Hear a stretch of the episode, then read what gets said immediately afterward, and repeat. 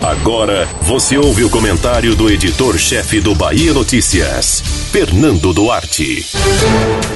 Com a proximidade das urnas, será cada vez mais comum vermos a campanha eleitoral tomando conta das ruas, especialmente no interior do estado.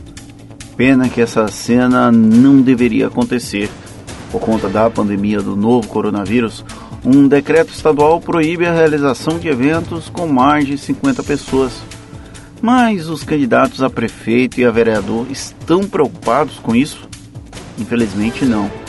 O resultado começa a aparecer aos poucos, com os registros feitos pelos adversários para uso político. Vamos naturalizar também essa situação? Os protocolos internacionais para reduzir o contágio do novo coronavírus incluem o distanciamento social. Por aqui, todavia, aconteceu o que o secretário de Desenvolvimento e Urbanismo de Salvador, Sérgio Guanabara, batizou de lockdown baiano.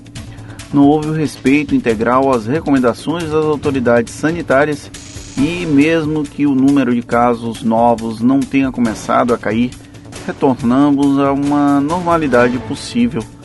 A campanha eleitoral só vai acelerar o ritmo de mobilizações em torno de políticos, e o conceito de distanciamento social provavelmente terá que ser revisitado. Não faltam exemplos ruins de como a retomada das aglomerações criou novas ondas de contágio.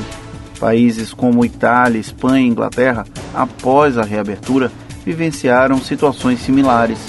No Brasil, Enquanto ainda se debate a possibilidade de algumas atividades econômicas serem reabertas, candidatos a vereador e a prefeito passarão a percorrer trecho para angariar votos, sem qualquer peso na consciência de, eventualmente, transformar atos políticos em disseminadores do coronavírus.